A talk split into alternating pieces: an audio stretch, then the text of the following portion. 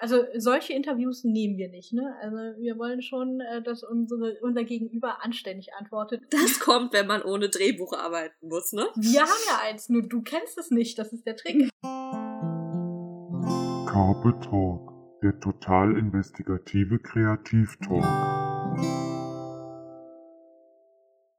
Herzlich willkommen zu einer neuen Folge von Carpe Talk, dem total investigativen Interviewformat von Carpe Artist, dem total kreativen Kreativpodcast mit Safina Art, Lilith Korn und Mary Kronos. Heute steht mir die liebe Fina zur Seite und äh, Lil macht sich einen Lenz. oh, nicht wirklich, sie hat auch viel zu tun. Ja, sie hat schrecklich viel zu tun. Und vor allem wird sie sich dann mit Schnuffel zusammen diesem ähm, Desaster an Aufnahme widmen, um daraus einen guten Podcast zu machen. Dafür haben wir aber eine total tolle Gästin heute dabei, nämlich Sabrina Schuh. Sehr schön, dass du da bist. Hallo Sabrina. Hi. schön, dass ich da sein darf. Ja, na klar. Wir freuen uns, dass du uns bereicherst. Du bist äh, auch so ein kleiner kreativer Chaot. Ähm, in der letzten Folge hat man dich schon kennengelernt. Aber wir sind der Meinung, da steckt so viel mehr drin und vor allem lauter positive Geschichten. Und deswegen wollen wir dich heute gerne als Autorin, Lektorin, als Schreibcoach und als Schöpferin von Fakriro vorstellen. Haben wir da was ausgelassen oder fasst es das alles zusammen? Ich glaube, das reicht, ja. Das reicht. okay. Ah, Sabrina, wie geht's dir? Äh, ich weiß, äh, Podcasts und äh, Aufzeichnungen und solche Sachen, du magst es ja nicht so, dich selbst ins Rampenlicht zu stellen. Nee, genau. Ich hebe lieber andere Leute ins Rampenlicht. Das macht mir deutlich mehr Spaß. Ja, aber du wirst heute nicht darum herumkommen. Ähm, wir haben uns vorgenommen, dir auf den Zahn zu fühlen. Und wir dachten uns, wir fangen mal mit dem an, äh, was bestimmt äh, den Großteil ausmacht, nämlich äh, das Schreiben für dich. Sag mal, was hast du denn schon alles so fabriziert? Ja, ich habe inzwischen zwei Jugendbücher geschrieben. Das dritte kommt jetzt ähm, im März raus. Ein Liebesroman und ein ähm, Fantasy-Roman. Und diverse Kurzgeschichten dazu. ja, ist eine schöne Mischung, ja. Gibt es einen bestimmten Bereich, den du am liebsten hast? Also jetzt äh, in eine Rubrik gehen oder so war? Mm, mir ist es eigentlich mehr wichtig, dass meine Bücher so ein bisschen über Tabuthemen reden und ähm, ich habe immer gesellschaftliche Tabuthemen in meinen Büchern drin, egal in welchem Genre. Ja, cool. Was, also, gib mal ein Beispiel. Hast du ein Beispiel von genau, einem Tabuthema? Quatsch doch mal über deine Anthologie. Äh, Quatsch, Anthologien. ähm, quatsch doch mal über deine wunderschönen äh, Märchenadaptionen. Ja, meine Märchenadaptionen. Ähm, das, die, mein Debüt war äh, Unter schwarzen Federn. Da geht es um Mobbing und Suizidversuch einer Jugendlichen und den daraus resultierenden Aufenthalt in der Jugendpsychiatrie. Und mh, mein zweites Buch, ähm, Unter pinken Sternen, spielt dann in der Obdachlosen-Szene. ist, ähm, habe ich alles monatelang recherchiert, weil ich das alles sehr authentisch gestalten wollte. Ich wollte dich gerade fragen, du bist ja wirklich da richtig tief reingetaucht. Das heißt, du hast nicht die Themen einfach nur von außen angeguckt, sondern da bist wirklich zu den Menschen gegangen, die diese Erfahrung gemacht haben jedes Mal. Ja, ne? genau. Das ist mir einfach sehr wichtig, weil ich möchte es dann einfach, wenn ich über solche Themen rede, auch dann irgendwie richtig darstellen und nicht irgendwelche Klischees dreschen, weil das bringt ja die Gesellschaft auch nicht weiter, wenn wir wieder über alles nur schön quatschen. Ja. Wie sehen denn deine Recherchen dazu aus? Gehst du an bestimmte Orte, sprichst du mit bestimmten Menschen und wie lange dauert so eine Recherche bei dir? Um, jetzt zum Beispiel für die Obdachlosenrecherche bin ich mehrere Monate zwei, dreimal in der Woche nach Nürnberg gefahren und habe dann dort entweder auf den Straßen oder auch in der Straßenambulanz oder in der Wärmestube oder so dann recherchiert, mit den Leuten gesprochen, die ein Stück weit begleitet und solche Sachen gemacht. Ach krass, cool, ja. Wo, wo ist denn Nürnberg? Also wie weit von dir ist es denn Eine entfernt? Stunde. Eine Stunde, okay. Und das mehrmals die Woche über Monate, ähm, um das ein bisschen mehr rauszukriegen. Und wenn ich mich richtig erinnere, hatte das ja noch die Folgen, äh, dass du dann auch alles Mögliche an Charity gerne gemacht hast. Ja, natürlich. Das ist natürlich. ja, äh, wirklich. Es bleibt. Ich weiß nicht, wenn ich ich könnte, ich kann mir nicht vorstellen, dass irgendein fühlender Mensch ähm, das monatelang machen kann und das an einem vorbeigeht, ohne dass man irgendwas machen möchte für die Leute es ist einfach emotional so viel und es ist so bewegend, was man da alles mitbekommt. Es geht halt nicht spurlos an einem vorbei und irgendwie möchte man ja trotzdem versuchen, mehr zu helfen, als man es davor getan hat. Ja, ich finde es total cool. Also Hut ab dafür. Ähm, gibt es denn, also wenn du diese Zeit nimmst für die Recherche, auch mit den Menschen zusammen, gibt es da Beziehungen, die bei dir hängen geblieben sind, die du bis heute aufrechterhältst, oder ist es gar nicht möglich? Oder möchtest du das auch vielleicht nicht so? Also gerade in der obdachlosen Szene ist das einfach nicht möglich, dass äh, die Leute ändern relativ oft ihren Wohnsitz, dann ähm, sind sie ja auch nicht erreichbar quasi wirklich. Sie ändern ihre Plätze, wo sie sich aufhalten, auch innerhalb der gleichen Stadt öfter. Also an die kommt man relativ schwierig ran. Mhm. Und ähm, in der Psychiatrie mit, mit manchen Leuten habe ich noch lose Kontakte, aber da versuche ich das auch so ein Stück weit von mir wegzuhalten, wenn mir das sonst zu viel werden würde, weil das sind ja nun auch Leute mit wirklich äh, schlimmen Problemen oft gewesen und ja, das ja, kann ich ja. mir nicht alles in mein Leben reinholen. Nee, klar, verstehe ich. Ich glaube, das ist auch ähm, wichtig, aber auf der anderen Seite auch sehr schwierig, da eine Grenze zu ziehen. Du sagst ja selber, wenn man sich damit länger befasst, befasst und so tief da reinsteigt, dann ist es schwer, danach nicht helfen zu wollen. Und ich glaube, das ist wirklich die Herausforderung an der Thematik, die du dir gewählt hast, da die Grenze zu ziehen. Zum Selbstschutz auch. Ja, durchaus. Ja, wie war denn, Entschuldigung. Wie war denn das für dich, so diesen ersten Kontakt auch herzustellen? War das für dich auch erstmal so eine Grenze, die du überwinden musstest oder fiel es dir generell leicht? Weil die meisten, sage ich mal, wenn es jetzt um Obdachlose geht, halten ja doch gerne eher mehr Abstand. Ähm, wie war das für dich? Ich fand es überhaupt nicht schlimm. Ich meine, ich finde, das, es sind halt alles Menschen. Ich bin so ein Mensch, ich sage, jedes, jeder ist ein Mensch, jeder hat eine Geschichte. Und erst wenn ich die kenne, Mhm. bilde ich mir auch ein Urteil. Aber es ist natürlich, ähm, es ist hauptsächlich schwierig gewesen, erstmal mit den Leuten in Kontakt zu kommen, weil sie halt ähm, natürlich misstrauisch sind, wenn da jetzt einfach jemand daherkommt und äh, sich auf einmal nett mit ihnen unterhalten möchte oder sie fragt, was macht ihr, wie geht's euch? Erzähl mir doch mal deine Geschichte, erzähl mir die Probleme, die in der Szene sind. Das ist für die halt sehr ungewohnt natürlich und die sind dann natürlich auch misstrauisch. Hm, kann ich mir vorstellen. Aber ja. Wie, wie hast du denn das Eis gebrochen? Weißt du das noch? so, so am Anfang war es relativ schwierig. Dann habe ich, dann habe ich gesagt, okay, ich gehe noch mal von dieser Straßenrecherche erstmal ein Stück weg. Bin dann in so, in, habe mich dann mit Einrichtungen in Verbindung gesetzt, habe dann in diesen obdachlosen Einrichtungen ähm, mitgearbeitet und habe dann gesagt, okay, jetzt, ähm, wo ich dann halt schon mit vielen ins Gespräch kam, dann konnte ich ähm, daraus eben weiter aufbauen. Hm, hm. Ja, Cool. Ähm, ja, wir sehen, oder vielleicht magst du mal ein paar Titel nennen, einfach ein paar Werke von den, ähm, von deinen Geschichten, die diese Problematik auch beinhalten. Sie hat doch die zwei genannt, die, ähm, die, dritte könntest du aber bei der Gelegenheit übrigens. Ja, auch den richtigen Oh, Titel? Ja, Ja, genau. So. Am 6.3. kommt mein neues Buch unter gläsernen Fassaden. Äh, Und da geht's um äh, häusliche Gewalt. also Aha. wieder ein richtig krasses Thema. Und danach, also möchtest du das so weitermachen, dass du dich mit diesen Problematiken befasst? Gibt es ein neues Thema, mit dem du dich schon auseinandersetzt? Nein, also aktuell wird es jetzt erstmal dann keine Märchenadaption mehr geben. Das heißt nicht, dass ich mich mit solchen Themen nicht befasse. Die kommen irgendwie zwangsläufig in jedes meiner Bücher rein. Ich kann gar nicht ohne, habe ich festgestellt. Mhm.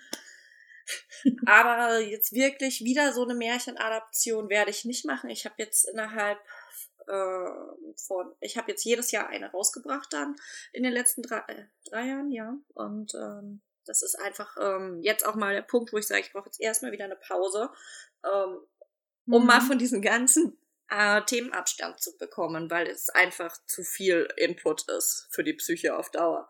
Ja, Ja, ja. auf jeden Fall. Du hast gesagt, du machst auch Fantasy, ne? War das Fantasy? Ja. Auch ja. Ein, ein, eine Romance und ein Fantasy. Ja. Ah, genau. Beinhalten diese Werke auch so schwere Themen oder ist es wirklich, da geht es in eine ganz andere Richtung? Mm, äh, Sie haben natürlich einen anderen Grundton, aber so zum Beispiel mein Fantasy-Buch hat so diese Frage äh, drin, hm, bis zu welchem Punkt ist lebens, lebenswert und äh, ab wann ist es dann vielleicht auch besser, mal zu sagen, nein, ich lasse es. und in meinem Liebesroman ja. hat man Depression als Thema drin, also ja. Läuft nicht. Voll cool. Also ich, ich finde es total cool, dass du dich mit so einem mit Thema aber auseinandersetzt. Und ich würde, ich finde. Äh, mutig auch. Mutig, genau. Ist ein sehr kontroverses Thema. Aber wie kommt es, dass du dich dafür so interessierst? Ähm, ist es einfach Interesse oder gibt es da eine andere Beziehung äh, zu diesen Themen bei dir selber? Ähm, ich glaube einfach, es liegt viel daran, dass ich ähm, rundherum sehr sozial engagiert bin und dadurch an sehr vielen Punkten mit diesen Themen konfrontiert werde und aber dann merke, wie sehr die eigentlich in der Gesellschaft nicht ankommen. Und das äh, stört mich persönlich total, dass sich Leute mit Depressionen zum Beispiel immer rechtfertigen und verstecken müssen und versuchen müssen, so zu tun, als wäre alles in Ordnung. Hm, ja, auf jeden Fall.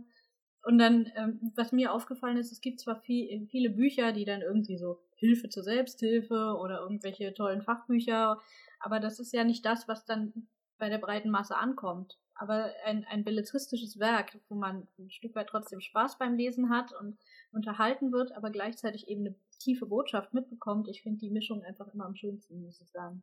Ja, finde ich auch ja, das war auch so, so mein Hintergedanke, dass ich das einfach ähm, unterhaltsam gestalte und trotzdem schaffe zu sensibilisieren. Eine Gratwanderung, die du schaffst. Also herzlichen Glückwunsch dazu. Also ich habe ja noch keins deiner Bücher gelesen, bin ich ganz ehrlich. Aber ich finde, das hört sich total interessant an und ich bin total neugierig, eigentlich da einen Blick reinzuwerfen. ähm, ja, und bin gespannt, wie das dann auch auf mich wirkt man kennt ja sich mit jedem, äh, man kennt sich ja nicht mit allen Themen aus, mit dem einen oder anderen ja schon und das ein oder andere Thema betrifft einen ja auch selber. Ähm, aber ich finde es total wichtig und auch aber interessant, mich mit der Psyche und Extremsituation anderer Menschen so zu beschäftigen. Ja. Also vielen Dank für deine Arbeit dafür. Apropos mit Extremsituationen umgehen und von anderen Menschen. Also du gehst ja auch mit den Extremsituationen anderer Leute um, wenn du äh, deren äh, mehr oder weniger geglückte Schreibversuche auseinander nimmst. Genauso wie unserer lieben Lil macht es ja auch dir Spaß, als Lektorin zu arbeiten und ähm, anderen zu helfen, dabei ihre Schätze noch etwas auf Hochglanz zu polieren. Quasi aus Presskohle Diamanten zu machen. Macht es dir wirklich so viel Spaß oder ist es einfach ähm, etwas, woran du verdienst? Mm, nein, es macht schon Spaß. Es könnte, also ich würde es nicht machen, wenn ich es wenn ich's total bescheuert fände. Dafür, dass es äh, Lektor, sind wir ehrlich, ist auch kein Job, an dem man reich wird, ja. Also wenn es einen nur nerven würde, dann ähm, würde das keinen Sinn machen für mich. Also ich mache das schon gerne klar, es gibt Geschichten, die man hat man lieber und es gibt Aufträge, die hat man halt nicht so lieb, aber im Großen und Ganzen ist es was, ein toller Job. Kannst du das so einschränken oder ähm, was gibt es so oder was magst du daran nicht so gerne beim Lektorieren? Ich, mer ich mag es nicht gerne, wenn ich merke, dass der Autor mh, hm, sich darauf verlässt, dass er einen Lektor hat und im Grund äh, grundsätzlich faul ist und nicht ordentlich überarbeitet oder so, sondern dann wirklich, ah, okay. wenn du schon merkst, es, ist ein, es sind super viele Faulheitsfehler drin, aber er weiß, er hat einen Lektor, der wird die schon rausmachen. Ja, na super. Bleibt die ganze Arbeit bei dir kleben. Genau, und das mag ich dann natürlich nicht, aber so im Allgemeinen, mhm. sonst bin ich ganz glücklich. Kannst du, aber kannst du dir die Werke und Kunden aussuchen fürs Lektorat oder wird es dir gegeben? Ja, also es ist natürlich immer, mit wem man zusammenarbeitet. Wenn mich Self-Publisher direkt anfragen, dann kann ich mir die Werke aussuchen. Ich arbeite aber auch so mit dem einen oder anderen Kleinverlag zusammen. Dann habe ich natürlich nur ein bestimmtes Mitspracherecht. Dann heißt es, wir haben jetzt dieses und jenes Buch, das muss jetzt gemacht werden. Machst du es bitte? Hm, okay. Och nö. du sagst, okay, ähm, also wir haben schon gelernt, wann es dir nicht so viel Spaß macht. Und ähm, was, was ist das Ideal eines Buchs, das du lektorierst? Also man könnte ja jetzt sagen, okay, äh, nicht so doll ist es, wenn die Autoren sich darauf verlassen, dass die Lektorin alles macht. Heißt es dann im Umkehrschluss, es macht besonders viel Spaß, wenn du gar nichts zu tun hast, weil das Buch schon perfekt ist, was bestimmt bei jedem zweiten der Fall ist. ja, total. Nicht. Ähm. Nein, aber das würde mich tatsächlich genauso sehr stören, weil wenn ich nichts zu tun habe, dann habe ich ständig das Gefühl, ich übersehe was. Und das macht mich dann, das macht mich dann genauso kribbelig. Hast du dann das. Oh, ich wollte nicht unterbrechen. Erzähl ruhig weiter. Alles gut. Also ich, ich wollte nur wissen, mich interessiert es ja total, mh, ob du als Lektorin dann das Gefühl hast, wenn du wirklich mitarbeiten konntest an diesem Buch, ähm, dass es auch ein Stück weit dein Werk oder dein Baby, also zu einem prozentigen Anteil geworden ist. Also, wenn es wirklich krass viel Aufwand war, schon. Ähm, ansonsten ist es halt das Buch von dem Autor und ein Job gewesen. Mhm. Und kannst damit eigentlich ganz gut abschließen dann. ja, doch. Also ich gucke natürlich schon mal, wie, wie, wie laufen die Bücher. Wenn jetzt ein Buch permanent verrissen wird, dann finde ich das auch nicht so gut. Ja. Wenn da steht, wer war eigentlich der Lektor? Welcher Idiot war das?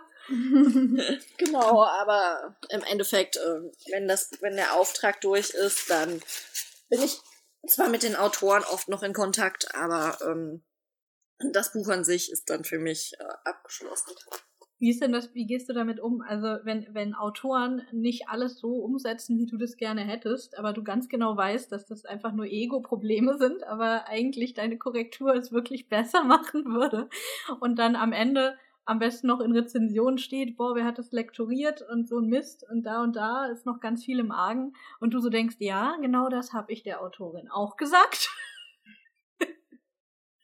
Am Anfang bin ich damit relativ, äh, am Anfang hat mich das wirklich gestört. Inzwischen habe ich einfach für mich den Konsens gefunden. Wenn ich merke, der Kunde hat überhaupt keinen Bock, das Buch äh, irgendwie gut zu machen, dann sage ich, okay, dann kommt mein Name nicht rein. Du willst einen Lektor angeben, hier hast du ein Pseudonym. Das kannst du da reinschreiben, dann steht da nicht mein Name dran. Echt, das kannst du so machen? Ja, ja, stell dir vor, du, du willst ein Buch besser machen, aber ja. der Autor lässt dich nicht. Ja. Und dann steht aber dein Name ja, drin klar, für die Korrektur. Ja ne? Das ist ja natürlich äh, Geschäftsschäden. Aber ich wusste gar nicht, dass man so schnell so ein Pseudonym einfach benutzen darf.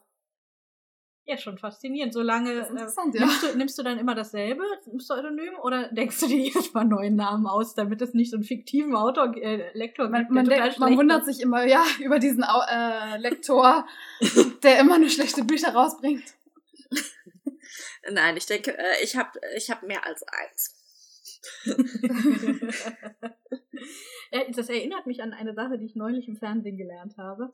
Es gibt in Hollywood äh, ähm, ein, ein, so eine Art John Doe, so einen Drehbuchautorennamen. Und wenn Drehbuchautoren im Nachhinein nicht mit dem Outcome zufrieden sind, mit dem Film oder der Serie, die dabei entstanden ist, dann treten die äh, von ihrem Werk zurück und wollen halt nicht, dass sie genannt werden. Und dann steht da immer dieser äh, fiktive Name. Das ist ein, ein Autor, den es nicht gibt. Und alle Autoren, die äh, von ihrem Werk zurücktreten, benutzen dieses eine Pseudonym. Und dann treten alle zurück und dann steht immer nur ein Name nein, nein, für alles. E also egal welcher Film und egal, das meine ich, also über, über Jahrzehnte, also egal was für ein Film, wenn der nicht gut ist, dann mhm. und egal welcher Autor das war, der sagt dann, okay, äh, ich nenne hier wieder Klaus Müller war der Autor. und äh, Steven Spielberg kann ihn sich aber auch sagen, wenn er zurücktritt, ja, ich nehme auch lieber hier, das war Klaus Müller, das war ich nicht. Ja, was ich meinte, wenn dann alle, aber wenn dann alle zurücktreten vom Film, weil keiner, aber alle den Scheiße fanden, und alle heißen auch immer Klaus Müller. Das ist auch nicht schlecht. Schauspieler, Protagonist, Antagonist. Alle Klaus Müller. Ich glaube, in dem Fall wird er da nicht zu Ende gedreht. Kann man nur hoffen. Vielleicht hat einer dran geglaubt, der musste mit seinem Namen herhalten. ja, arme Sau. Und der kriegt dann Oscar. ja, dann, sind, dann hat Klaus Müller irgendwie den Scheiß. Wer kommt dann und holt den Preis ab? Ähm, ja, also von daher, Pseudonyme können Leben retten. auch bei Lektoren. Sag mal, gibt's denn irgendwelche klassischen Fehler, die wir Autoren immer gerne machen und äh, wo du so jedes Mal so denkst, eins links, eins rechts, langsam solltet ihr es gelernt haben? wo soll ich anfangen? Deutsche Rechtschreibung. Wahrscheinlich gibt's da auch bestimmte Fehler. Setzt Kommata nicht mit dem Salzstreuer. Mhm. Und das darf der Korrektor ausbessern. Das ist jetzt nicht ganz so für mich schlimm, ja. ähm, was zum Beispiel so, so, so typische Sachen sind, so sind solche, so, so Doppelungen. So ein kurzer Moment oder ein kurzer Augenblick oder leise Murmeln. Ja, also so Sachen, die einfach total sinnlos sind. Meinst du das leise Murmeln, das du neulich bei mir dreimal auf einer Seite rausgekürzt hast? Ach so. Ja, zum Beispiel. ja, man murmelt halt nicht laut und Momente und Augenblicke sind halt nun mal kurz. Man Ah, darf verstehe, dem das Lehrer so- das, also man darf Mhm. dem Leser das auch schon zutrauen, dass der weiß, dass ein Augenblick kurz ist. Mhm. Ist dann so doppelt gemoppelt. Genau. Aber wenn wir das überall rauslassen würden, dann wären doch unsere Bücher plötzlich nur noch halb so dick. Ach so, so machst du das. Der Trick von Mary. Ja, was denkst du, warum Houston Hall 600 Seiten hat?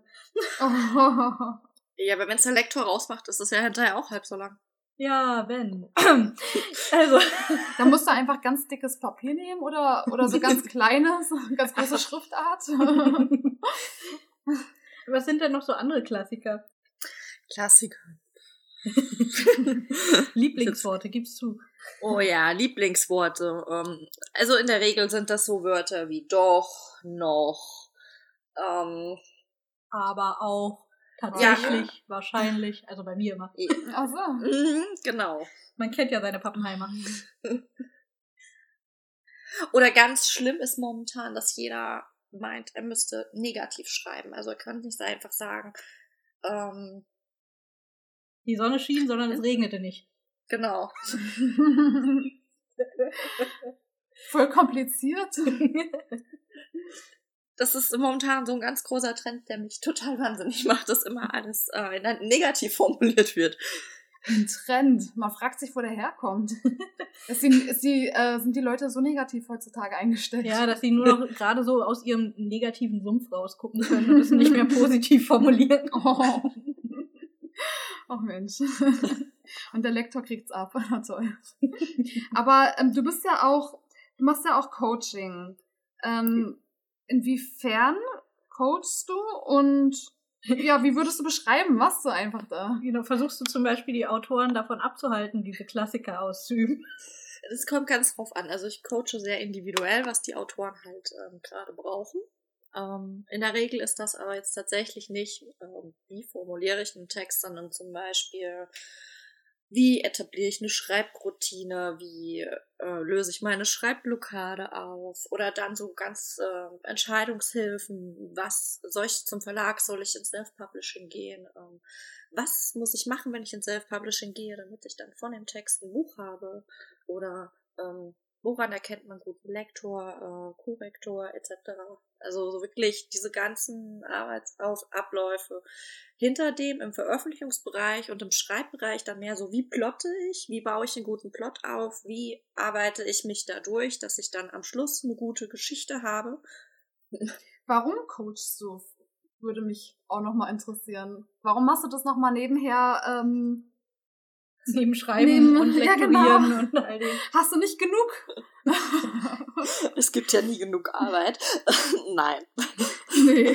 Quasi Prävention, ne? ja, es ist tatsächlich, ähm, wenn ich gerade Plot-Coaching und so, es hilft mir als Lektor ungemein, weil wenn das Buch dann schon mal ein solides Grundgerüst hat und ordentlich strukturiert und aufgebaut ist, dann hast du hinterher viel weniger zu tun mit Plotholes, mit irgendwelchen großen Logikfehlern, Zusammenhangsfehlern. Also du versuchst dir die Arbeit als Lektorin zu erleichtern, indem du äh, deine Kunden vorher coachst. Also coachst du denn überhaupt deine Kunden oder sind das einfach ähm, Sind das zwei verschiedene Schuhe? ja. Das, also das sind schon, also das ist teils so, teils so. Ich habe natürlich Kunden, die coach ich äh, und dann sagen die, boah, ich habe so geil mit dir zusammengearbeitet. Ähm, ich möchte gerne, dass du auch das Lektorat machst. Oder, Ah, perfekt. oder ich habe dann aber auch Kunden, die coach ich äh, zu einem ganz anderen Zeitpunkt im Entstehungsprozess. Die haben dann vielleicht schon ein Lektorat und wir reden dann nur noch darüber, wie wir es jetzt am besten veröffentlichen können. Und das ist dann halt einfach, weil ich gerne möchte, dass die Leute mh, in- gut mit ihren Büchern raus können, weil ich merke, das Self-Publishing zum Beispiel ist super kompliziert und auch Verlagsbewerbungen sind alles andere als ohne. Und ich möchte den Leuten einfach helfen, einen guten Start äh, in die Buchwelt zu bekommen, weil wir wissen alle, wenn das, ähm, wenn man den Start äh, nicht hinbekommt, dann ist man ganz schnell weg vom Fenster und hat so lange eine tolle Geschichte geschrieben und am Schluss liest sie dann keiner, was dann total schade wäre. Wohl wahr, wohl wahr. Und ich höre so ein bisschen raus und weiß es rein theoretisch auch. ähm, du hast eher so, nennen wir es mal Privatschüler, ne? Oder machst du auch Kurse mit Gruppen? Also ich habe tatsächlich jetzt äh, überlegt, äh, mal so einen Plotkurs zu, äh, dieses Jahr zu starten als Gruppencoaching, aber in der Regel coache ich äh, Einzelpersonen. Hm. Ich finde das cool, ja. ja find, findest du das interessanter oder entspannter oder ähm, warum hast du dich dafür entschieden, das bisher so zu machen? Äh, ich mache das so, weil ich gesagt habe, ich möchte gerne die Zeit haben, individuell auf meinen Kunden eingehen zu können, weil in der Gruppe kann man halt einfach immer nur in einer gewissen Zeit eine gewisse Menge Probleme abarbeiten, aber nie jemandem so hundertprozentig gerecht werden, sondern immer vielleicht nur 80, 90 Prozent. Und das finde ich immer schade, weil dann bleiben doch so, da zahlen die Leute dafür Geld und am Ende bleiben sie dann trotzdem mit einem guten Teil ihrer Probleme alleine sitzen. Hm. hm. Das finde ich total fair, weil jeder kommt ja auch mit einem ganz anderen Projekt, denke ich mal. Die werden ja nicht alle dasselbe Skript schreiben. Und es ist eben, ich glaube, es ist auch schwer, eine Gruppe zu finden, ja. wo alle Schüler quasi auf demselben Stand sind. Ne? Also jeder hat ja mit was anderem nicht nur Probleme, sondern ist auch in einem anderen, an einem anderen Punkt mhm. im Laufe seiner Autorenkarriere wie auch in der Buchentwicklung. Das stimmt, ja. Also ich finde es total cool, dass du Kurs war. Wenn ich jetzt ein Buch schreiben würde, ich wäre total überfordert. Ich wüsste überhaupt gar nicht, wo ich anfangen sollte und wo meine Anlaufstelle wäre. Ähm, ich denke, das ist bestimmt ein Berufsfeld, was andere Leute liebend gern ähm, ja, in Anspruch, in Anspruch nehmen. Genau. Also kommen da, kommen da viele Anfragen auf dich zu? Ja, es, also ich habe das jetzt, ich mache es jetzt äh, offiziell noch gar nicht so lange. Ich habe das eine ganze Zeit lang quasi mhm. ähm, immer im Vorfeld mit meinen Lektoratskunden gemacht und ich mache das jetzt eine Weile, ähm, also ich glaube jetzt inzwischen ein halbes Jahr wirklich äh, auch als Einzelangebot und das läuft aber ganz gut an, ja. Ja, cool. Und was denkst du, ist der Punkt, bei dem die meisten Kreativen Hilfe oder Anleitung gebrauchen können? Oh, das kann man überhaupt nicht sagen. Also ich glaube, ich hatte noch nie zwei Kunden, die auch nur halbwegs ein ähnliches Problem hatten. Oh, interessant. Nee, sag mal, ist es so, dass äh, wenn man jetzt, sag mal, ich habe ein Problem und ich find, finde heraus, äh, vielleicht kannst du mir dabei helfen. Dann schreibe ich dich einfach an und sag so, also übrigens, das ist mein Problem, kannst du mir dabei helfen? Oder ist es so, dass du ähm, verschiedene, ich sag mal, Coaching-Konzepte und Themen hast und dann liest man das und denkt so, ja, stimmt, genau das Problem habe ich auch. Ja, also ich habe schon Konzepte auch, aber ähm, in der Regel ist es ähm, besser, man schreibt mich an und ähm, dann sprechen wir erstmal eine Stunde wirklich über das Problem des Kunden am Telefon, äh, ganz unverbindlich. Und dann mhm. erstelle ich dem Kunden dann wirklich sein ähm, individuelles Konzept, was ich denke, das ähm, ihm jetzt am weitesten bringt und äh, das dann auch nur die Teile enthält, die er gerade braucht. Ja, super. Und, und wenn man dich jetzt fragen würde, was du von diesen drei Bereichen, Lektorieren, Coaching und ähm, Schreiben, was machst du davon am liebsten? Oder alles drei gleich? das ist, das ist total schwierig. Also, das ist, glaube ich, auch immer so eine Tagesgeschichte. Es gibt Tage, da denke ich mir, oh Gott, schon wieder ans Lektorat sitzen, keinen Bock. Und es gibt Tage, da habe ich total Bock, dann sitze ich zehn Stunden am Lektorat und denke mir, ach, schade, ist der Tag schon wieder rum. und so geht mir das aber mit allem anderen auch. Ja. Also brauchst du irgendwie alles so ein bisschen, um dich ähm, in Balance zu halten. Alles immer je nach Tagesstimmung. Das sind halt einfach drei ganz verschiedene Aufgaben, die mich auf ganz verschiedene Weise herausfordern. Mhm. Und gerade diese Mischung macht es eigentlich so spannend. Ja, voll cool. Ja, dieses Gefühl kenne ich gut.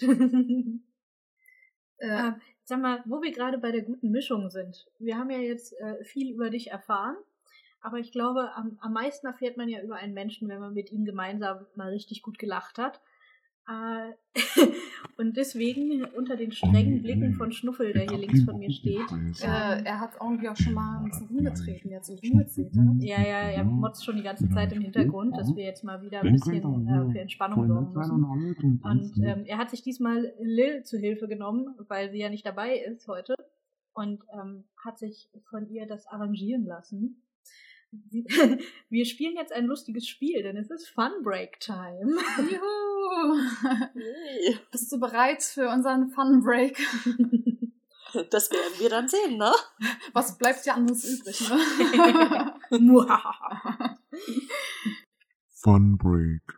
Okay, wer Was wäre, zuerst? wenn? Was wäre, wenn? Das ist ja toll. Was wäre, wenn du anfängst, Fina? Uh, müssen die Gäste nicht immer zuerst oder ist der Gast auch bei uns König? ja, nee, bei uns sind Gäste nicht König. Oh. Selten, selten. okay. Die Frage ist ja, ist es eine Ehrerweisung ähm, Sabrina gegenüber, wenn wir sie zuerst antworten lassen, oder ist es eher ein Erweis der Gnade, wenn wir zuerst was sagen? Ja, was sagst du denn dazu, Sabrina? Fragen wir dich einfach mal. Du bist ja bei uns. Ach, seid doch, seid doch einfach mal spontan und gebt doch mal eure Antworten zuerst. Okay. Also ich mach das jetzt mal, wa? Der Lil hat keinen Bock. Hoch dann nicht immer wieder Fragen, ne? Also pass auf, was wäre, wenn du aufwachst und dieses Leben war nur ein Traum? Okay, also was wäre, wenn ich aufwache und dieses Leben war nur ein Traum? Also, äh, erstmal, ich, ich kann mir kein Leben außer diesem Leben vorstellen gerade. Ist ja total komisch. Was, äh, mir bliebe nichts anderes übrig, als es anzunehmen oder vor Schreck einfach in Ohnmacht zu fallen und wieder zu träumen. Also, Verzweifelt wieder einschlafen? ja, ich frage mich ja, was ich für ein Leben außerhalb führen würde, wie das aussieht. Ich will es, glaube ich, gar nicht wissen. Wieso? Aber- Was würde das heißen? Naja, wenn der Traum so geil ist, wie er jetzt ist, dann ist er schade. Aber ähm, ich muss sagen, bei mir wäre es so, ähm, ich, ich kenne das in umgekehrt. Äh, ich träume ganz oft irgendwas, wo ich was Kreatives mache, wo ich zum Beispiel an meinem Buch weitergeschrieben habe. Oder eine total tolle Setting fotografiert habe. Oder eine total schöne Skizze gemacht habe. Und dann wache ich auf und stelle total frustriert fest, dass das alles nur in meinem Hirn war und dass es nicht existiert. Dass ich noch nicht zehn Seiten mehr in meinem Buch geschrieben habe, dass ich kein tolles Fotoshoot hinter mir habe. Es ist so frustrierend. Und wenn ich mir jetzt vorstelle, dass all das, was ich in den letzten Jahren gemacht habe, nur ein Traum gewesen ist, dann muss die Frustration ein unfassbar großes Level erreichen, wenn all das, was ich glaube in Händen zu halten, jetzt auf einmal nicht mehr existieren würde. Ja, aber vielleicht wachst du auf und bist schon Bestsellerin. Das ist mir egal, wäre trotzdem schade um die Geschichten, die ich geschrieben habe und die nicht entstanden sind. Ja, aber vielleicht hast du sie geträumt, um endlich in deinem echten Leben aufzuschreiben. Dann muss ich mir jetzt rückblickend fünf Bücher merken, die ich schon geschrieben habe. Tja. Sabina, Ja. wie, wie sieht es denn bei dir aus? Ich glaube, mich würde das gar nicht so frustrieren. Ich wäre erstmal super neugierig, was überhaupt denn dann mein anderes Leben wäre. So dieses Entdecken, hey, wer bin ich denn dann? Ja.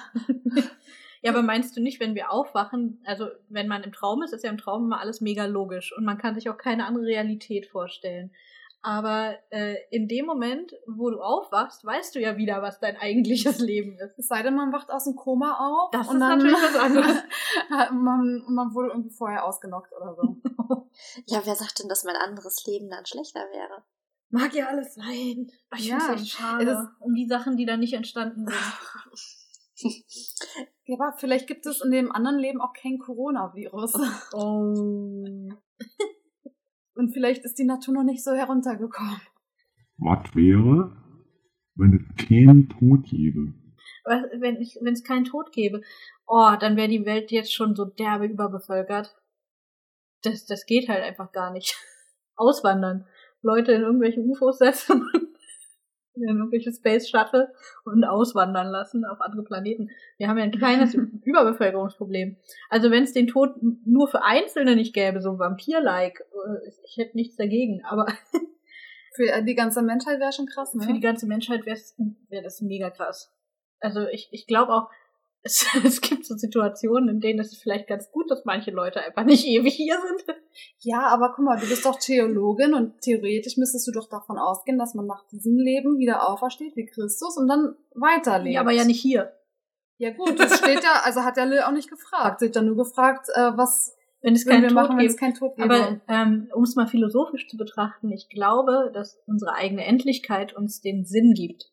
In dem Moment, wo du weißt, irgendwann ist das hier zu Ende, aber ich weiß nicht wann, versuche ich was aus meinem Leben zu machen. Wenn ich in dem Moment, wo ich mir bewusst mache, wie endlich ich bin, ähm, gewinnt die Zeit, die ich hier habe, an Wert dadurch, dass sie begrenzt ist.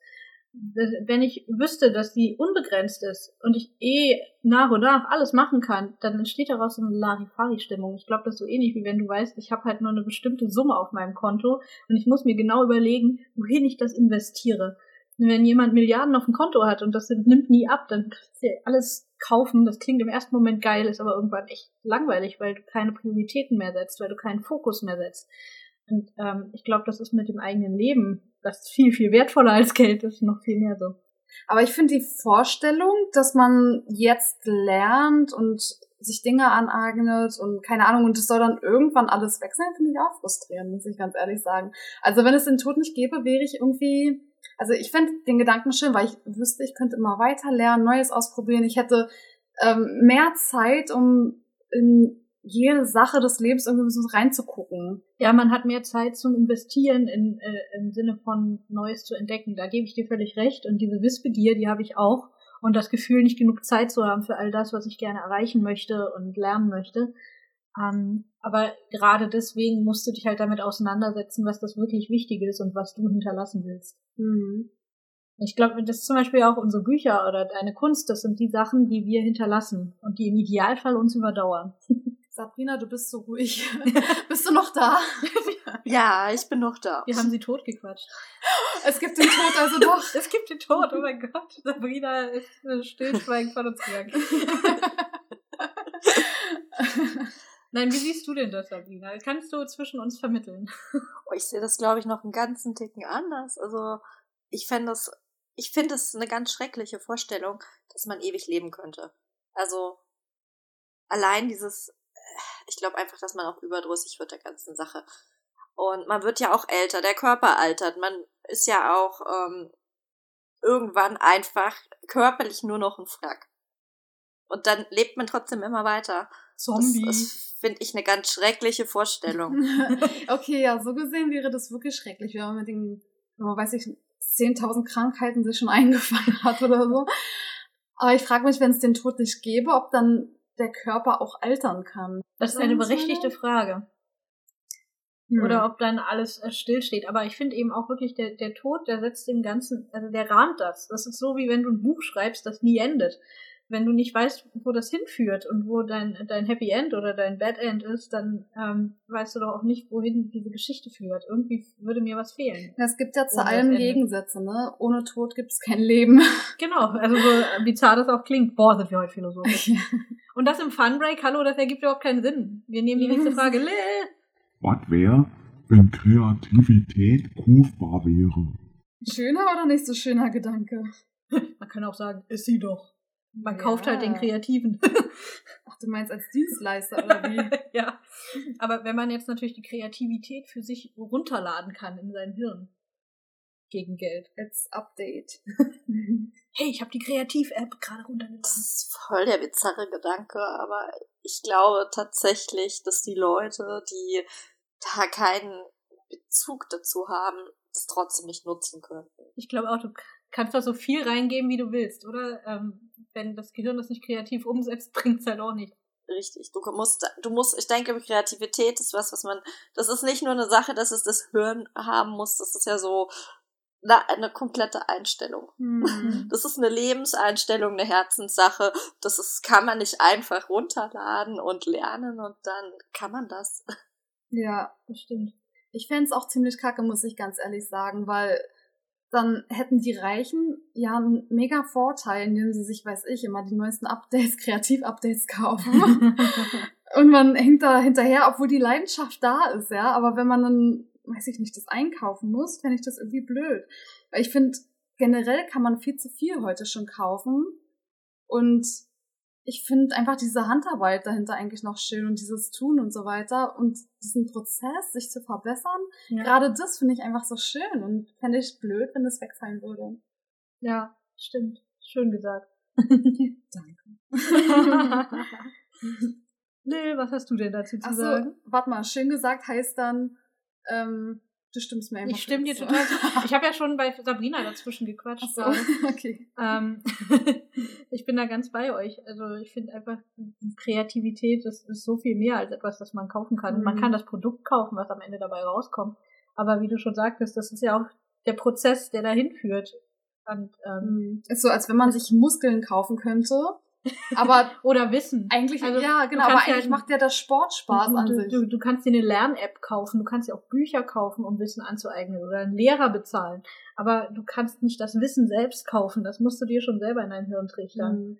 Obwohl ich gerade gesagt habe, dass der Sport an sich Spaß macht. Für einige schütteln da bestimmt gerade total den Kopf. Ich zum Beispiel. Ach, deswegen hast du so eine aufblasbaren Muskel. ja, pst. Und was wäre, wenn Künstler sein ein offiziell geschätzter Beruf wäre, bei dem niemand skeptisch kickt oder fragt, kann man davon leben? Oh. Well. Was für ein bizarrer, unrealistischer Gedanke. Ich meine, das mit dem kein Tod, okay, und das mit dem Kreativität kaufen oder aus Träumen aufwachen, die dein Leben waren, okay, alles mega realistisch. Aber die Vorstellung, dass man als Künstler wertgeschätzt wird für seinen Beruf, wie absurd ist das denn? Ja, aber da hatten wir es ja auf den Punkt gebracht, ne? Ähm, ich fände das mega schön. Ich kann mir auch niemanden vorstellen als Künstler, der das nicht toll fände, gewertschätzt zu werden von der Gesellschaft. Oh nee, das geht gar nicht. Wir sind doch eine Es- Protestbewegung. Es würde so einige Blamagen und ähm, keine Ahnung, so peinliche Momente wahrscheinlich ähm, wieder aufwerten. Wenn man im ersten Date sagt, ja, ich bin Künstler. so, aha, und Ach was so. machst du sonst noch? Ach so, und ja, noch ein Grund, warum ich nicht bei dir bleiben sollte. Aber nur mit einem Ehevertrag, nur mit einem Ehevertrag. Also wäre schon schön, bin ich der Meinung. ja, ich glaube auch. Da gibt's nichts dazu zu, mehr hinzuzufügen, ne? Ey, du machst dir das voll leicht gerade. Ja, sorry. Ich meine, wenn Lil so absurde Fragen stellt. Es wird aber auch immer bizarrer, oder? Sag mal Lil, die nächste Frage. Ja, vielleicht wird's ja realistischer wieder. Was wäre, wenn du einen Tag tun könntest, was immer du willst? Also ich finde, mh, die Frage ist unberechtigt. Es sollte eher heißen, was würdest du tun? Und eigentlich könnte man doch schon fast alles machen, oder? Naja, mein, vielleicht meint sie ja, du kannst dann auch fliegen. Ach so. Und, Oder man hätte genug Geld für irgendetwas. Ja, oder man lebt so, als wäre man als Künstler in einem wertgeschätzten Beruf. Hm, Sabrina, was meinst du denn? Bist du aus der Frage schlau? Ja, ich glaube, das ist sehr. Wir sind Künstler, wir können das sehr frei interpretieren. genau. genau. Willst du den Anfang machen mit der Interpretation? Ja, ich glaube, ich hätte total Bock auf eine Zeitreise. Das ist cool. Ja. Nochmal noch mal so einen Tag zurück in meine Kindheit mit meinen Großeltern im Sommer, im Garten. Cool, ja. Oh ja, da hätte ich total Bock drauf, mal wieder für einen Tag. Spannende Idee und vor allem auch spannende, äh, spannende Zeit, die du dir ausgesucht hast. Ich meine, du hättest ja jetzt sagen können, ja, ich wollte dabei sein live, als das und das Als geschah. die Pest ausgebrochen ist. Nee. du bringst nicht die Pest wieder in die Gegenwart. ähm, die kann bleiben, wo sie ist. ähm, oder ich will in die Zukunft, um zu gucken, wie ja, das hier in zehn Jahren aussieht, ob es sich lohnt, weiterzumachen. Ähm, Oder sich gleich wie. ob man noch irgendwas tun kann, um das Schlimmste zu verhindern. Aber ja. Ähm, oder ob man halt sagt, ja, ich möchte dabei sein, wie, weiß ich nicht, Jesus geboren wurde oder sonst wer. Oder alternativ, ah nee, ich möchte in meine Kindheit zurück. Das wäre aber cool eigentlich, oder? So ein Wunder von Jesus mitzuerleben. Ja, also wenn er Wasser zu Wein macht, wenn wir dabei sind, wäre schon spaßig. Ne? Vor allem du, die kein Wein trinkst. Oh, ich, ich hab, fand mich so cool mit diesem Alkoholwitz und jetzt musst du allen noch mal, alle nochmal dran erinnern, dass ich überhaupt keinen trinke, Mann. Ey, ich wollte wollt einmal cool sein, weißt du? ja. Ach komm, wenn er, wenn er von Jesus kommt, machst du bestimmt eine Ausnahme. Nee, ich würde dann einfach sagen, äh, Kollege, kannst du mal gerade wieder zu Wasser machen? Und was ist, wenn es einfach nur Traubensaft war? Das ginge auch. Darauf könnten wir uns einigen im äh, Kompromiss. Okay. Also, ähm, ich, also ich bin absolut dafür, ich mache mit Sabrina die Zeitreise. Aber macht ihr die zusammen? Dann Ja, wir könnt haben ihr euch selber in die Kindheiten gucken. Ja, das Schöne ist, wir sind nur ein Viertelmond, ein Vierteljahr auseinander, alterstechnisch. Das heißt, Sabrinas Kindheit ist auch meine Kindheit. Ja. Also wir können zusammen zurückfahren und äh, wir, wir fahren dann nur kurz an andere Orte jeweils. ah, okay. Weißt du? Weißt du? Oh, was würde ich denn aber machen? Also wenn ich ein, an einem Tag tun könnte, was immer ich will. Ich glaube, ich würde mh, einfach die, die Welt wieder so schön herzaubern, wie sie am Anfang war, bevor der Mensch kam.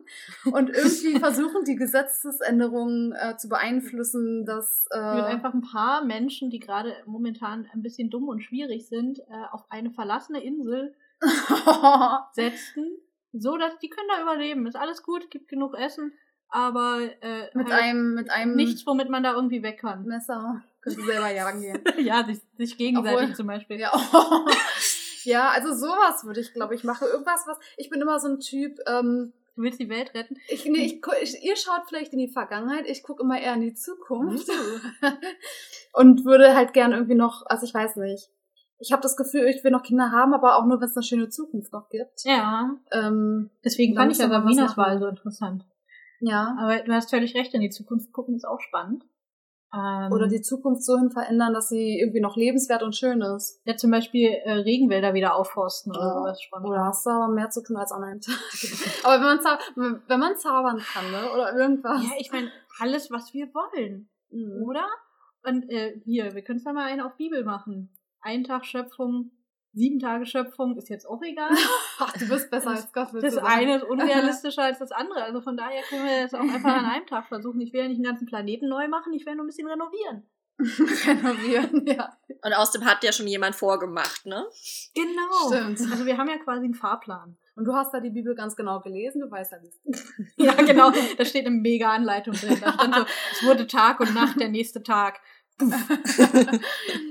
Und Gott sagte, es war, äh, werde Licht und es ward Licht. Zack, bing, Lampe an. Ja, wir Mega müssen Anleitung. Mal gucken, ja. Mega Anleitung, wirklich. Naja. Was steht da im kleinen Vielleicht war Druck? uns das vorbehalten, dass wir das überhaupt wissen sollen. Naja. So, wir haben jetzt nur noch eine Frage, Eine Frage. ne? Uh. Okay. Lil, ich glaube, die hat's in sich. Also diese Frage ist ja wohl echt lächerlich, wa? Was wäre, wenn Schnuffel weiblich wäre? Ihr seid doch bescheuert. Ihr könnt mir mal wirklich. Das war Schnuffel, nicht ich.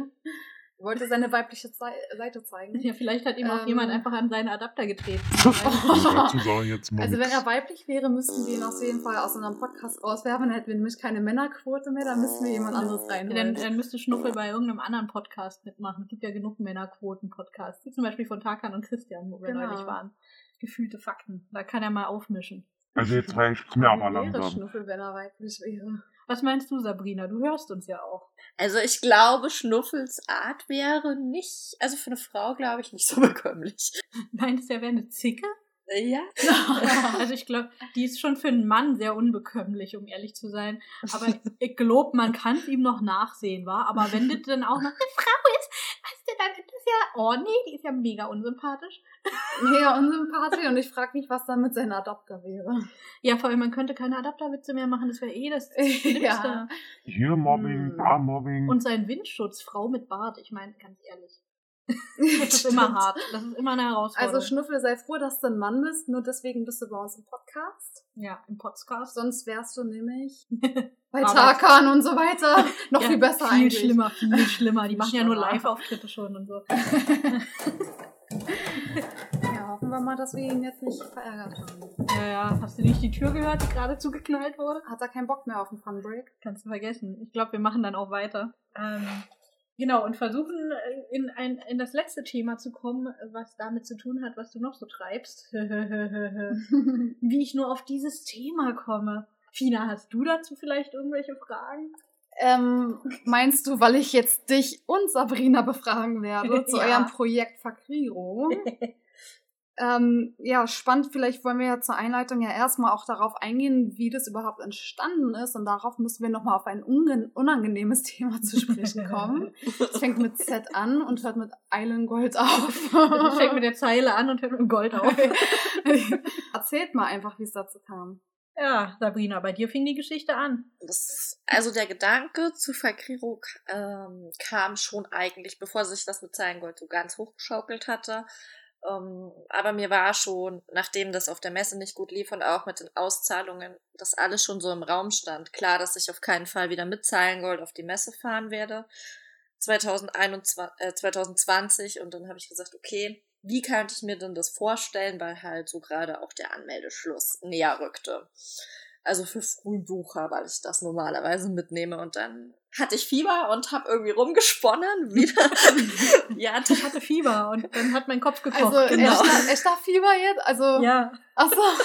Genau, ich war einfach krank und dann hat mein Kopf so ein bisschen rum, das Rumspinnen angefangen, wie ich mir dann einen Stand selber vorstellen könnte, wie ich den realisieren könnte und irgendwie war das so ein Riesenprojekt dann.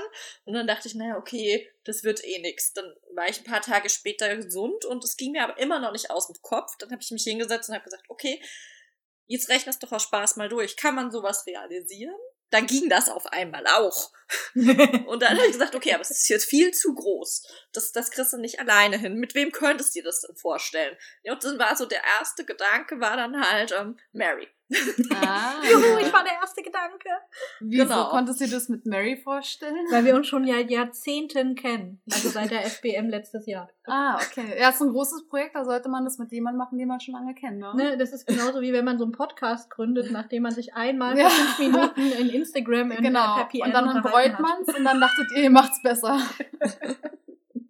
Also wie man merkt, ich gründe immer große Projekte mit Leuten, die ich eigentlich noch gar nicht kenne. Aber ihr kanntet euch schon. Nee, wir kannten uns wirklich noch nicht. Ach so.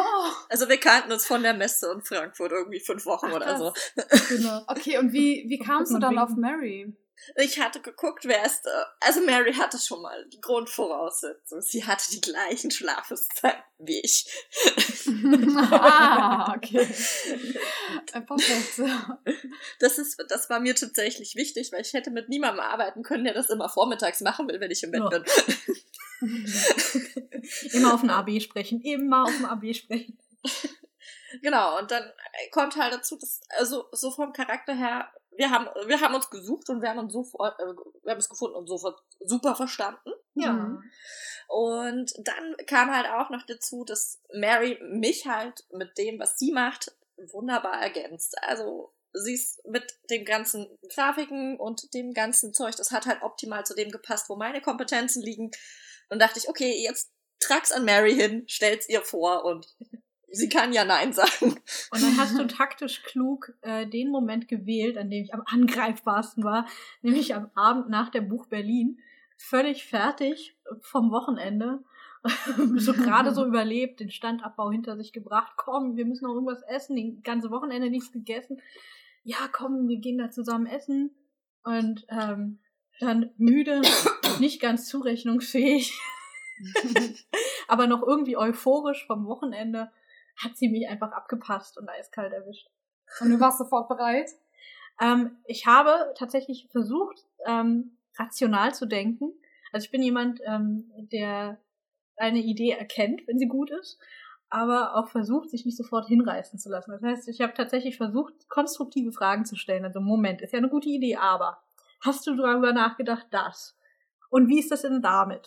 Aber Sabrina konnte mir selbst an diesem Abend nach der Buch Berlin schon sämtliche Fragen beantworten, die, ich, die mir irgendwie eingefallen sind, die man organisatorisch klären Mhm. müsste auch tatsächlich. Und sie konnte mir alles schon komplett Super vorbereitet. Und dann dachte ich so, boah, wer so gut das Konzept schon vorne hat, meine Güte. Also ähm, ich finde nämlich, wenn man eben wirklich sowas Großes plant, dann muss man es mit jemandem machen, der auch organisiert ist. Kreativität Ah. alleine reicht nicht. Man muss halt wirklich das ähm, irgendwie alles takten können und Timing haben und pünktlich sein damit. Und äh, da war ich dann positiv beeindruckt, überrascht, dass Okay. das so gut klappt. Jetzt hast du ja schon ein paar Eigenschaften genannt, die man dafür haben muss. Jetzt kennen wir ja das Projekt noch gar nicht. Stellt mal das Projekt vor und was der Name überhaupt bedeutet. Was? Du warst schon in den letzten Kabelfolgen Ja, aber wir können doch jetzt nicht davon ausgehen, dass alle Zuhörer das schon gehört haben. Äh, Die fünf Leute, die uns hören, die hören uns eigentlich äh, hören jede Folge. Sowas nicht. Nein. Das sind dann ich, du, Sabrina, Lil und Schnuffel. Und unsere Eltern. Und Geschwister so vorhanden. Und. Nein. Ähm, Fakriro ist eine wunderschöne Sache. Es ist quasi deine Bühne, also nicht deine, Fina, du hast noch kein Buch geschrieben, aber es ist im Prinzip eine Bühne, die wir auf der Buchmesse Self-Publishern zur Verfügung stellen wollen. Das heißt, nicht Bühne im Sinne von, da ist äh, eine Plattform, auf die du dich stellst und quatschst, sondern ähm, eine Präsenz. Ja, also wir wollen so, sowohl im Prinzip Buchhandlung sein, als auch äh, eine, eine Bühne, tatsächliche Bühne geben für Lesungen und Signierstunden und solche Sachen. Ähm, also auch einfach Netzwerken und im Gespräch bleiben und das Ganze nach, nach außen offen präsentieren. Hm, cool. Laber, laber. Sabrina ist eigentlich unser Gast, ne? Ups. Alles gut? Sabrina, kennst du noch was? Genau, der Name bedeutet übrigens einfach nur Fantasy, Krimi und Romance. Das sind einfach nur die ersten Silben aneinander gehängt. Wer kam darauf von euch beiden? Keiner. Da, da kam dein Mann drauf, ne? Ja, Ach, genau. Was? Echt, ja? ja, da kam mein Mann drauf. Ja, cool. Und ich dass man dann so einen Mann ähm, noch da zur Seite hat. Ist schon ganz gut, wenn, wofür, wofür Männer so gut sein können. Ne? und vor allem, ich weiß noch, als du den Vorschlag gebracht hast, also wir haben am Telefon gehockt und haben überlegt, ja, wie können wir es denn nennen? Und es muss ja irgendwas Knackiges sein. Und aber muss es denn schon beschreiben, was es ist? Oder kann es nicht auch ein Kunstbegriff sein? Und dann kamst du mit Fakriro um die Ecke. Und äh, klangst aber so ein bisschen so, so nach dem Motto, ich äh, mache da jetzt ein Fragezeichen und einen Lacher dazu, damit es nach Ironie klingt, weil das kann man ja nicht ernsthaft vorschlagen. und ich meinte dann so, oh, das ist aber eine gute Idee. Und irgendwie, äh, wir haben dann zwar noch irgendwie gefühlte drei Stunden, vielleicht auch reale drei Stunden weiter rumphilosophiert, wie man es nennen könnte, aber irgendwie sind wir immer wieder zu Fakriro gekommen und ich habe auch, während wir diskutiert haben, schon an einem Fakriro-Logo gebastelt, lustigerweise. Und dann gab es keinen Ausweg mehr. Übrigens ähm, habe ich mit einer netten Kollegin, ähm, die auch schon hier zu Gast war, Cassie, gequatscht über Fakriro und sie meint, ähm, ihr geht es immer so, dass sie Krifako sagen will. Hört sich fast an wie was anderes. ja, da hören wir auch. Fa- Fakriro ja auch. Na egal. es, äh, ja, es bleibt auf jeden Fall im Kopf. Aber ähm, wo seid ihr denn damit zu finden und wen wollt ihr damit ansprechen? Und habt ihr schon Leute mit ins Boot geholt? Für, also Messen und so weiter? Ihr bereitet euch ja jetzt, glaube ich, für die Frankfurter Buchmesse Genau, vor. die Frankfurter. Für Leipzig wäre es jetzt zu knapp Mhm. gewesen. Ja, wir sind auf jeden Fall in Frankfurt. Wir haben auch inzwischen super viele Autoren, die sich bei uns beworben haben und gerne dabei wären. Ja, auch tatsächlich super viel Feedback, äh, positives Feedback, ähm, auch von anderen, von Dienstleistern aus der Branche, von, von der Messe selber erhalten und ähm, ja, da tut sich richtig viel. Die, die Frankfurter Buchmesse unterstützt uns ja wirklich großzügig und ist da Feuer und Flamme für unser Projekt. Das ist auch ein Stück weit für uns eine Ehre, finde ich. Also ähm, mich freut es sehr, dass gerade auch Branchengrößen, auch wie Neopubli oder BOD und so, dass die sagen, hey, das ist so eine tolle Idee, das unterstützen wir auf jeden Fall. Hm, total super, ähm, ja. Das ist einfach ein Feedback, das, finde ich, uns zeigt, dass das genau das richtige Projekt für die genau richtige Zeit ist gerade. Ja, total klasse. Also man könnte doch eigentlich sagen, ähm, dass etwas Gutes aus etwas nicht so Gutem ein nicht gutes Ende mit Zeilengold entstanden ist, oder? Wie würdest du das einschätzen für dich, Sabrina? Bist du irgendwie dankbar fast, dass es dazu gekommen ist, um ein neues Projekt zu schaffen? Oder Das hätte schon auch anders kommen können, ne? ja, aber ich, die Frage ist, wärst du dann auf so ein Projekt gekommen? Also ich hätte die Messe auf jeden Fall anders gestaltet, weil das war schon in Frankfurt klar, dass das so nicht mehr stattfinden wird, weil da einfach zu viel schief lief. Ob ich das jetzt so groß hätte machen wollen, kann ich nicht sagen. Ja, Ich glaube, das war, vielleicht war es wirklich der nötige letzte Schubs, um das Ganze, ich sag mal, um den Mut aufzubringen, dann was Großes draus zu machen.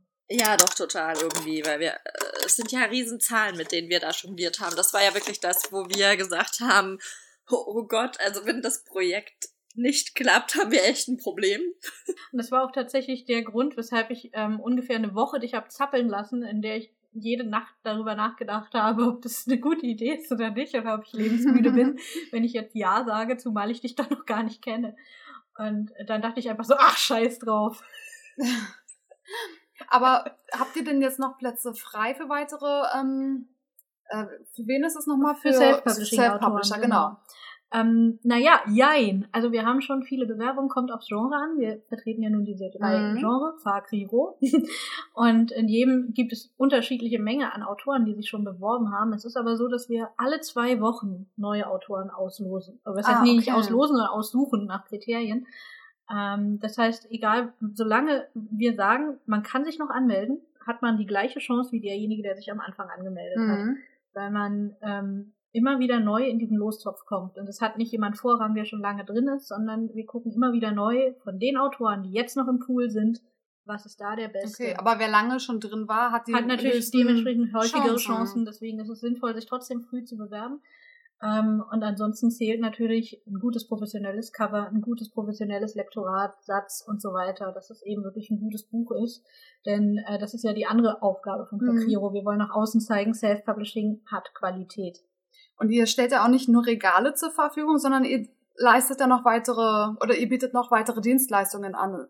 Ne? Ihr erzählt mal irgendwie, was ihr da noch macht.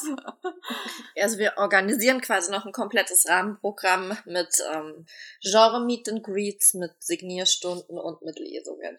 Also das ist wirklich die ganze Zeit was los ist am Stand und die Autoren noch mehr Chancen haben, sich zu präsentieren, ihre Fans zu bestimmten Zeiten an den Stand zu holen und zu sagen, hey, guck mal, da bin ich, wir machen was. Genau, dazu kommt ja, wir haben ähm, mindestens 60 verschiedene Autoren dann am Stand, wenn alle Regale weg sind. Und nur für den Fall, dass alle die Regale wollen, dann auch äh, die Lesungen und Signierstunden nehmen. Wenn das zusätzliche Autoren sind, man kann das auch getrennt buchen, dann wären es sogar noch mehr Autoren. Wir können natürlich nicht sagen, jeder Autor, der da ein Buch stehen hat, darf die ganze Messe über da rumhängen mhm. und sein Buch verkaufen. Da haben wir ein Problem, da passt nämlich kein Leser mehr in den Stand. Wir werden vorher tatsächlich alle Buchtitel und Autoren lernen wir mhm. können natürlich nicht ähm, an die über 100 Titel lesen vorher, aber, aber jeder, genau, jeder Autor ähm, versorgt uns vorher mit einem, einer Art Exposé mhm. zu seinen Titeln, so dass man, wenn man da als Interessierter hinkommt, man dann richtig beraten wird. Also man wird dann begrüßt und gefragt, hey, was liest du gerne? Und je nachdem wird dir jemand zur Seite gestellt, der dir die Bücher vorstellt, die dir gefallen könnten. Also eine super Idee und ein super Angebot für alle Self-Publisher. Und da sieht man auch, äh, Sabrina, wie du mit Misslagen umgehst. es scheint nichts zu geben, was dich irgendwie erschüttern kann, sondern du findest immer einen Weg da raus und mit etwas ähm, Negativen trotzdem gut umzugehen. Genau, umzugehen und etwas Neues daraus zu machen. Ähm, wie ist es denn bei dir? Jetzt haben wir auch vorhin einmal, hast du ja kurz erzählt, auch beim Coaching, dass du auch anderen Leuten hilfst. Ähm, hast du auch Kreativs, wie wir sie nennen? Kreativ. genau. Also ich habe bestimmt ähm, Kreativs, aber ich mache da immer das Beste draus, weil äh, ich sage immer, okay, es geht an diesem Projekt gerade nichts und dann setze ich mich einfach an ein anderes. Ja, hast ja genug. und ähm, ich habe das nie so, dass ich, ich habe das nie so, dass ich wirklich komplett blockiert bin. Also wenn gerade mit einem einen Projekt nicht geht, dann gut, dann wird halt das Hast du so einen Ausweichweg für dich gefunden? dass die Kreativität für das andere wieder fließt. Ja gut, ich weiß in der Regel auch, warum die Kreativität für, Pro für ein Projekt nicht funktioniert und dann setze ich mich halt hin und löse das auf und ähm, beseitige diese Blockaden, die mich darin hindern, kreativ mhm. zu sein. Wie ich das mit meinen Kunden auch mache, aber da das ja nicht so schnell geht, äh, manchmal und das manchmal halt eine Woche dauert und ich keine Woche lang nicht kreativ sein kann, muss halt in der Zeit was anderes ja. gemacht werden. Wie, aber wie sieht denn so ein Lösungsweg für dich aus? Oder wie, wie löst du so eine Blockade auf? Man muss halt gucken erstmal, wo liegt die Blockade? Und es ist hier ganz oft so, dass sie gar nicht in dem Projekt liegt, sondern dass sie in dem Außenrum liegt. Du kannst nicht an einem Projekt arbeiten, wenn du zum Beispiel Liebeskummer hast, aber einen Liebesroman schreibst, ja, dann musst du dich halt vielleicht erstmal mit deinem Liebeskummer auseinandersetzen. Du meinst, weil du sonst den, den, den Gegenprotagonisten, den Love Interest dann einfach umbringst oder sowas, versehentlich einen Thriller draus machst? Gut, das kannst du auch machen, aber ich weiß jetzt nicht, ob du das, ob das jetzt der Sinn des deines Projektes war dann. aber, ähm, oder zum Beispiel, wenn ich Stress auf, wenn ich jetzt äh, als Kunde von mir Stress auf Arbeit habe und da ganz viele Probleme im Hinterkopf mitschleppe und die mich immer wieder unterbewusst ablenken vom Schreiben. Da muss ich gucken, dass ich erstmal da mich damit auseinandersetze. Mhm. Und sage, guck mal, ich habe das und das Problem auf Arbeit, ich muss gucken, dass ich das hinkriege, weil das beschäftigt mich zu sehr. Also würdest du empfehlen, auf jeden Fall dann erstmal die anderen Probleme anzugehen, anstatt sie einfach wegzudenken, weil das hilft gar nicht so viel? Du kriegst sie eh nicht weggedacht. Nee, eben, du kriegst sie, du kriegst sie nicht weggedacht. Spätestens unterbewusst kommen sie ja. wieder. Und du machst dir dann nur den Stress und denkst, oh Gott, irgendwie das Projekt ist schlecht oder so. Und dann hast du aber in Wahrheit ein ganz anderes Problem. Mhm. Wenn du tatsächlich kein Problem hast mit dem Projekt, dann muss man halt das Projekt, nur das Projekt schlecht ist, sag ich mal, dann muss man das Projekt halt nochmal angucken und sagen, hey, habe ich vielleicht irgendwo einen Plottenfehler oder so. Ja. Mhm. Ah, okay. Aber, aber erstmal muss man ganz viel außerhalb suchen. Ja. Weil die meisten Fehler, die, also die meisten Probleme, die ich jetzt mitbekommen habe, sind zu 90 Prozent im Außen gewesen und nur 10 Prozent wirklich Fehler, die in dem Projekt waren. Ja, voll interessant. Jetzt hast du ja schon ein paar Außenprobleme genannt. Was wären denn so im Projekt ähm, Dinge, die eine Blockade auslösen könnten? Zum Beispiel, wenn ich ähm, eine Szene schreibe, die eigentlich, die die jetzt nicht geplant war und ähm, die mir in dem Moment gut gefallen hat, aber die dazu führt, dass die Geschichte nicht mehr daraus dahin laufen kann, wo sie am Ende hin soll. Mm, okay. Mm, Das merkt man aber in dem Moment gar nicht, weil man sich meistens gar nicht wenn- so weit nach vorne beschäftigt. Mhm. Und wahrscheinlich ist man da sogar in einem Schreibfluss erstmal, ne? Weil, wie du gesagt hast, dann äh, gefällt einem die Szene. Aber dann auf einmal führt sie zu einer Blockade hin irgendwie. Zu einer Sackgasse quasi. Ja. Genau, und dann weißt du nicht mehr, wie du rauskommst. Ähm, Und der Fehler ist aber gar nicht an der Stelle, wo du gerade bist, sondern tatsächlich schon ein bisschen vorher. Mhm. Ja, das ist natürlich interessant, ja. Aber ich glaube auch auf unser, ähm, also wir haben ja jetzt quasi nach Fakriro vor allem auf das angespielt, was in unserer nächsten Themenfolge kommen wird, wo es eben um Kreativtiefs gehen wird und auch um krassere Dinge, also mehr als nur, ich habe gerade keine Lust oder ein, ähm, ein Problem blockiert mich, sondern eben tatsächlich solchen Dingen wie Depressionen und äh, ähnlichem, mit dem ich glaube gerade Kreative viel zu kämpfen haben. Aber da werden wir beim nächsten Mal ausführlichst drüber sprechen. Und ich glaube, wir haben schon so eine schöne lange Folge zusammengekriegt. Aber was vielleicht noch interessant ist, schließlich haben wir hier ähm, unsere Gäste nicht umsonst da. Ähm, Sabrina, erzähl doch mal, wo kann man dich denn demnächst mal sehen? Erst in Frankfurt oder schon früher? Nein, man kann mich früher schon sehen. Also ich werde auf jeden Fall auf der Leipziger Buchmesse da sein. cool. Ja, auch mit Mary. Das ist voll authentische Frage gewesen übrigens an Dann- der Stelle. Dann sehe ich euch beide ja übrigens auch, weil ich dann nebenher auf der Manga-Con bin. Genau, Fina hatte auch ihren Stand. Und auch Lil wird mit rumgeistern. Das heißt, wir können ein großes Carpe-Meeting machen. Mhm. Solange die Messe nicht ausfällt. Aber du kannst an der Stelle gerne mal erwähnen, wo dein Stand ist. Also unserer quasi. Unser Stand ist in Halle 2, K407 und heißt Fantastische Welten. genau, Wow. merkst du einfach fantastische Welten. Und ihr merkt euch jetzt meinen Stand. Moment, Mist, ich Genau. kann ihn nicht auswendig. Oh. Guckt einfach nach Safina Art. genau, Auf der Manga-Con. Wühlt euch einmal durch die Manga-Con. Das ist Genau. super übersichtlich da. Die paar Stände, dann werdet ihr sie sofort finden. Oder wahlweise schon 3.475 Euro ausgegeben haben, bevor ihr nicht am Nö, Stand ankommt. wehe. Aber dann kommt ja auf Finas Kunst nicht mehr an. Dann könnt ihr da auch nochmal ordentlich zuschlagen. Genau, vor allem wollt ihr ja gerade meine Karten kaufen. Guckt einfach nach Alice, Fanart, auch was schon. Nein, Spaß. Macht einfach, was ihr wollt. Genießt die Messe, wenn ihr da seid. Und sorgt dafür, dass wir ähm, schön ordentlich unsere Bücher und unsere Kunst verkaufen, damit wir ähm, uns auch weitere lustige Messen leisten können, wie Ja. Fakreo. Genau.